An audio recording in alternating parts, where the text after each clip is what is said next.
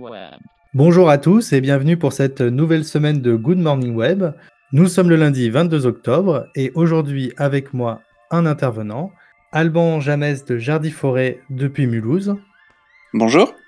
Et moi-même, René Coton depuis le Jura de chez Wheezy Shop. Bah Alban, je te laisse commencer. Alors, en fin de la semaine dernière, sur, euh, sur Twitter, avec euh, pas mal de personnes, on a parlé de cette fonction de Google dans Gmail, ce qui s'appelle le Smart Reply.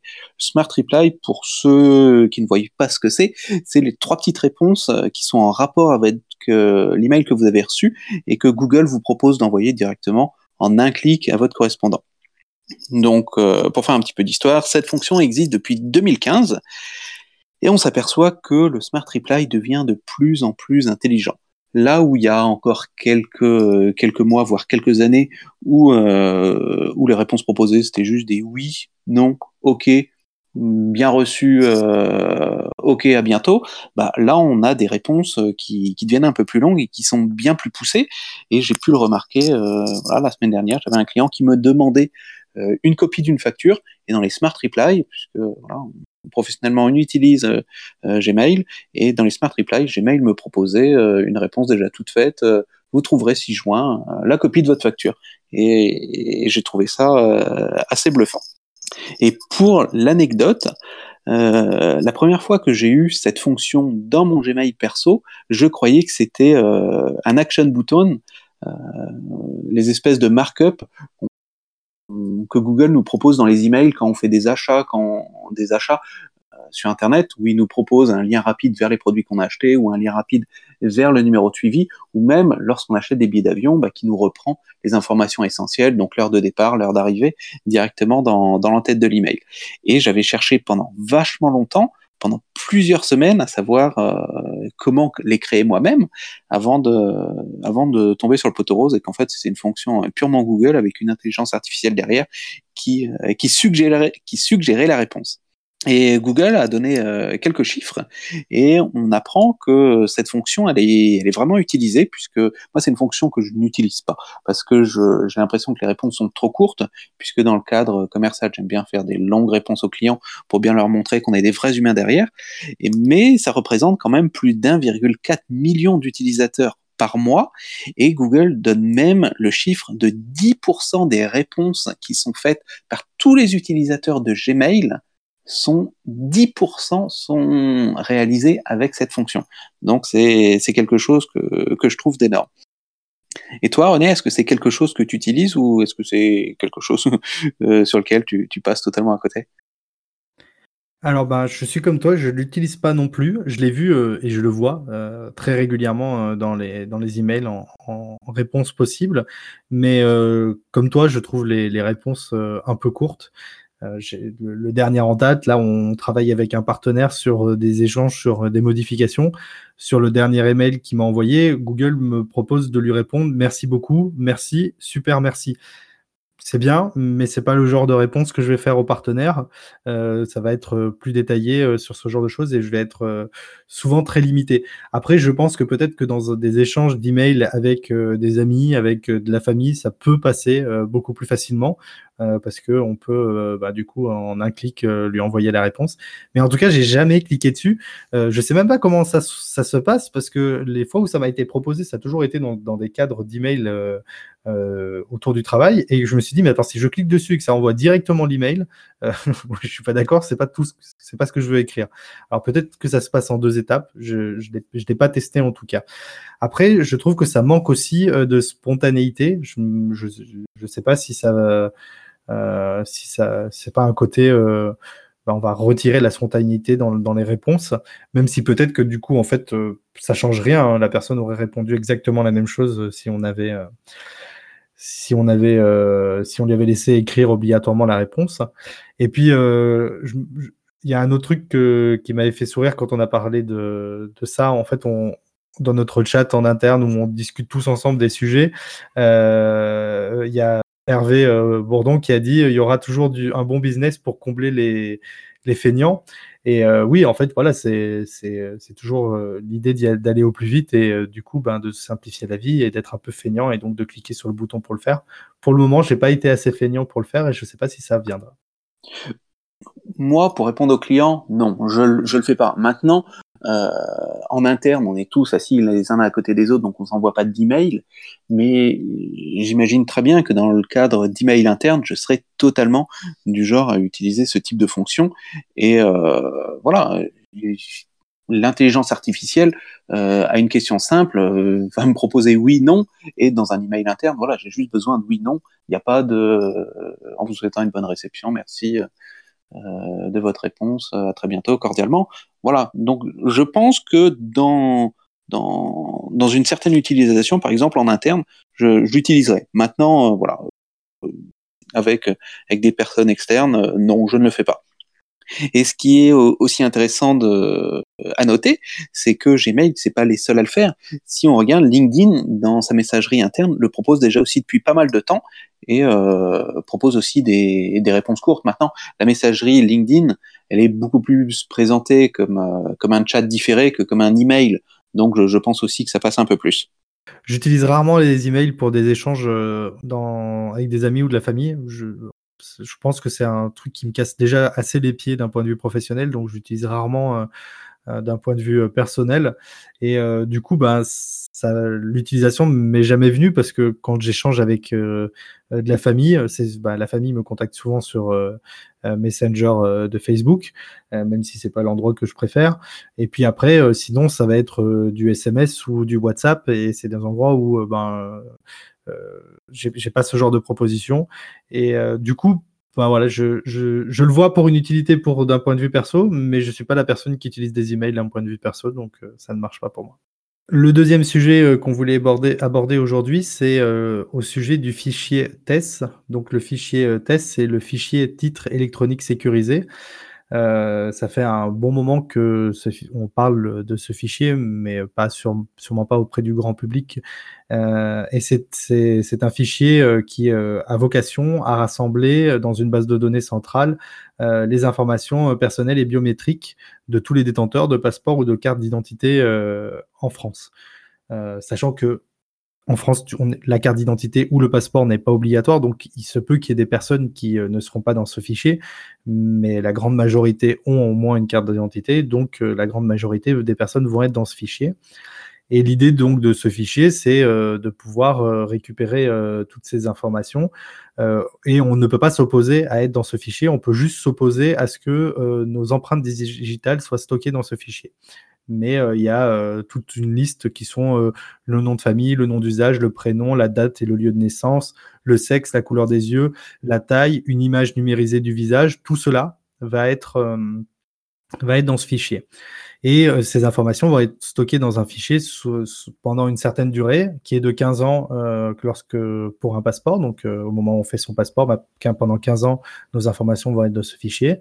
20 ans pour une carte nationale. Et pour les mineurs, ça va être 10, 10 et 15 ans. 10 pour le passeport, 15 pour la carte d'identité.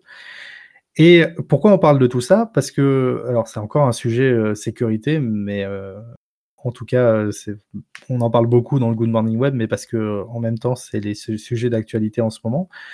Euh, le Conseil d'État, du coup, a validé en fait cette, la création de ce fichier et euh, pour moi, le, la problématique avec, avec ce fichier, c'est que la sécurisation autour de ce fichier va être très très compliquée.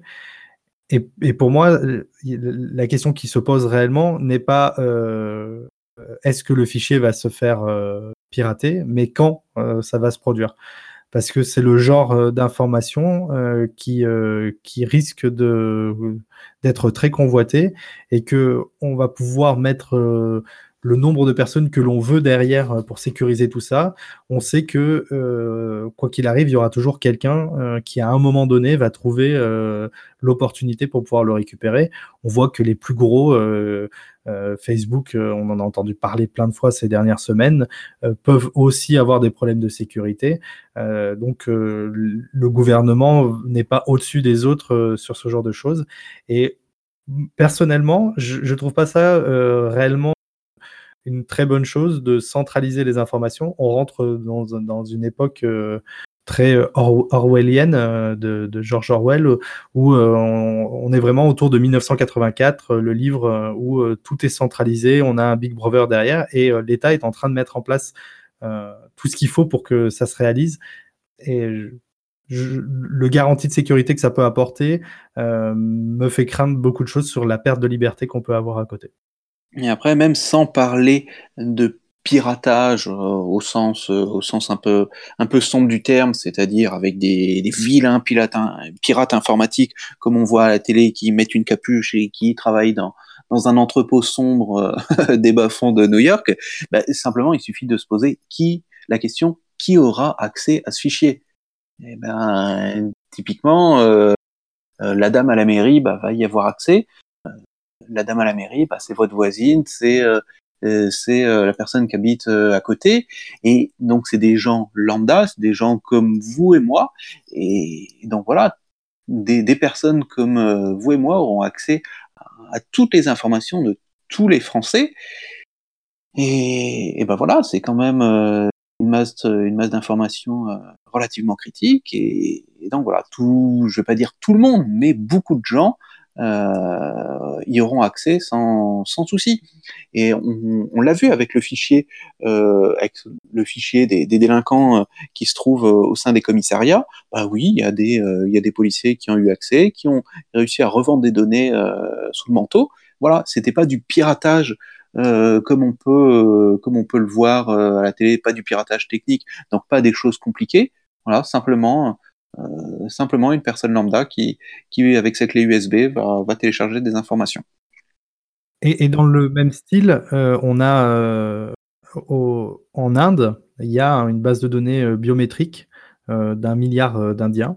et il y a en début d'année, en janvier 2018, un journaliste indien a pu, moyennant 7 euros, acheter un accès pirate à cette base de données c'est dire euh, comme quoi le même. Euh, euh, Avec la meilleure sécurité du monde.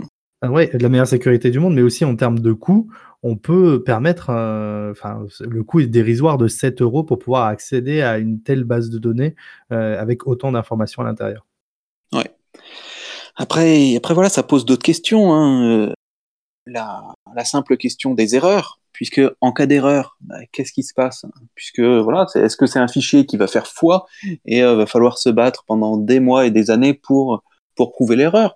Là, si on si on prend euh, si on prend un exemple euh, récent, il y a quelques années, les gens nés les, les Français nés hors de France euh, ont dû reprouver, et je crois que c'est toujours un peu le cas, aujourd'hui pour refaire une carte d'identité, les Français nés hors de France doivent prouver le fait qu'ils sont français.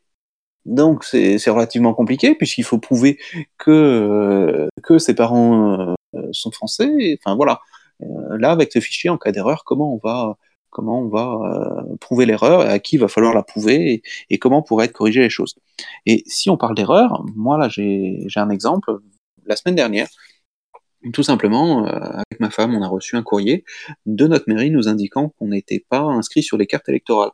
Donc vendredi matin, je, j'ai pris ma petite voiture, je suis allé à la mairie, accompagné de ces deux courriers et de nos euh, cartes d'électeurs, pour, euh, pour demander si c'était juste une erreur ou si on était vraiment désinscrit euh, par je ne sais quel miracle. Et à l'accueil, ben, on m'a dit un beau, c'est une erreur. Vous savez, on, est l'administration chez nous, tout n'est pas simple tous les jours. Donc, donc voilà. Et, et que penser alors d'un fichier qui regrouperait les informations de tous les Français? Oui, c'est voilà, le genre de choses qui fait un peu peur.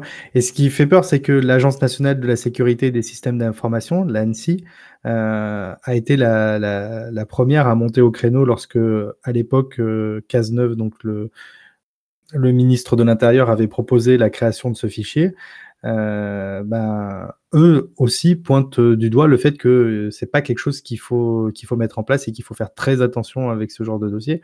Donc même au sein de l'appareil d'État euh, et au sein des, des organismes gouvernementaux, ben on, a des personnes qui pointent du doigt euh, ce fichier et qui euh, et qui en plus sont sur une partie qui les qui qui les concerne, hein, donc l'Agence nationale de sécurité des systèmes d'information, c'est réellement ceux qui, qui sont en ligne de mire sur cette partie-là, bah, pointe, on pointe, ont été les premiers à dire que d'un point de vue sécurité informatique, euh, c'était c'était dangereux de, de mettre en place ce genre de fichier. En effet, ils font preuve de bon sens paysan, puisque moi j'ai et il y a quelques semaines, j'ai un client, un, professionnel qui m'a dit euh, à, propos d'une tronçonneuse, vous savez, moins il y a de pièces, moins ça risque de casser. Donc en effet, la lentille, bah, il partit un petit peu du même principe. Moins il y a du moins il y a de fichiers piratables, moins il y a de risque de piratage. Donc euh, donc voilà. Et dernier point aussi, qu'est-ce qui va devenir de ce fichier d'ici quelques années? Puisque euh, bah voilà, personne personne ne l'ignore, mais par exemple, un fichier euh, réservé à l'État, qui est le fichier des cartes grises, enfin qui était réservé à l'État, eh ben aujourd'hui est vendu à n'importe qui. Aujourd'hui, vous êtes une entreprise, euh, voilà, premier exemple, Oscaro, bah, Oscaro euh, se, greffe directement sur le fichier des cartes grises, et c'est ce qui leur permet d'avoir un, système sur leur site où vous rentrez votre carte grise, vous rentrez votre plaque d'immatriculation, et ils peuvent vous dire exactement quel modèle de voiture vous avez pour vous proposer les bonnes pièces.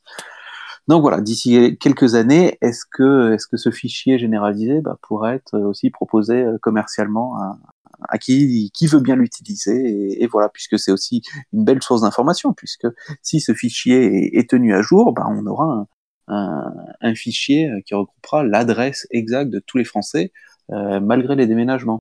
Donc, euh, je pense que c'est aussi quelque chose qui, a de la valeur, puisque si on regarde, c'est ce, fichier des déménagements euh, vendus par la Poste se vend très cher et se vend très très bien.